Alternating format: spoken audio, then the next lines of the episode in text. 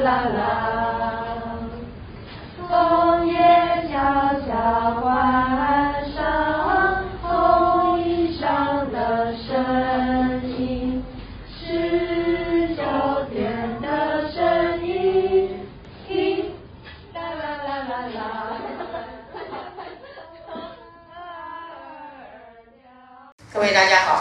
二十二年前跟你们一样。那那时候我女儿三岁，现在她已经二十五岁了。我觉得我找不到一个学校可以让我很放心的把女儿交给他们这样，所以我就只好自己离开台北，持着一个很高的薪水，然后去。那时候刚好慈心有公办民营的学校，然后春春老师跟我说：“哎，你要不要当老师这样子对？”他觉得我的人生阅历，因为我在华视当记者当了十五年，可以过去。所以那时候我就带着我的女儿，然后因为那时候没有同曦，台北没有学校，所以我只好离开。然后就到了我的宜兰，到现在我女儿二十五岁，很多人问我说：“哎，你有没有后悔？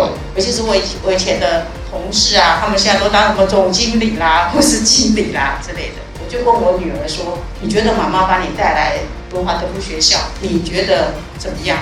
我女儿说：“妈妈，我非常感谢你。读了两年的台湾大学之后，她觉得台湾大学没有办法满足他心灵方面的需需求，所以他就到了德国。”到了荷兰，然后去念的大学。那他说他很感谢我，就是你的孩子如果到了他已经懂事了，然后他到最后告诉你说：“妈妈，我很感谢你的时候，我觉得我当初的决定就是对的。”那我我相信你们现在的挣扎，应该跟很多家长的挣扎一样。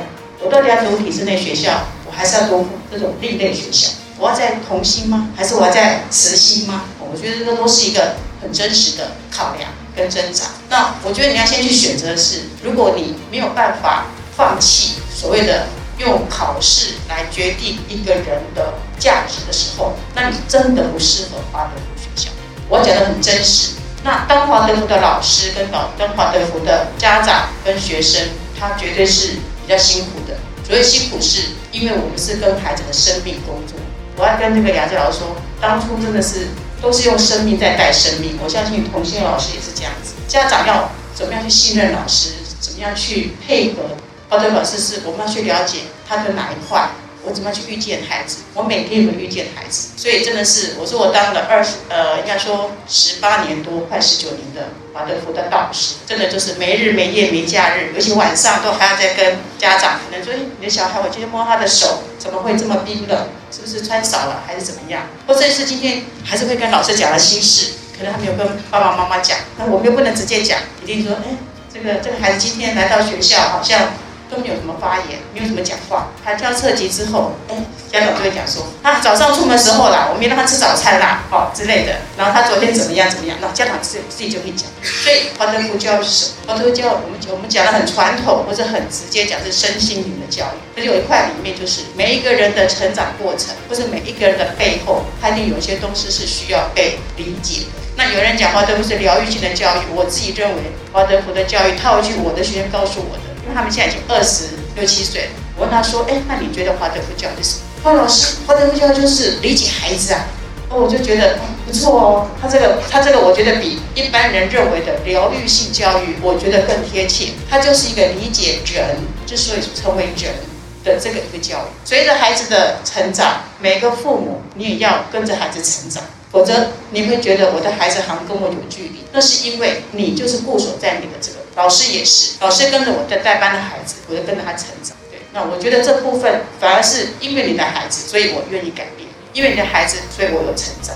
如果你觉得这个价值重于孩子是不是什么什么什么毕业更重要的时候，那我觉得我非常非常的推荐华德福教育。可如果你的价值是在哦，我准备要干毕业哦，我的孩子是都一比较黑，我带大家啦，我我清大，不是我的孩子没有，今年才刚推甄完，我之前带的五年级带到九年级的孩子，他们今年十二年级，呃，有清大的，有交大的，呃，北医大有三个，也有淡江的，还有成大的。对不是说呃不可能，因为现在走的是特色教育，到了高中会有一个专题报告，那个是反而特色教育里面，他们很容易去拿出去，让人家知道说这个孩子有什么特别的，或者说这个孩子有什么样的能力。那我的学生有出去的，然后有留下来的，那我只能告诉你，华德福教育绝对不是万灵丹，它不可能解决你所有的问题。然后呢，你的孩子也不是说我到了华德福教育之后，我的孩子就从此无忧无虑，不可能，因为人生没有。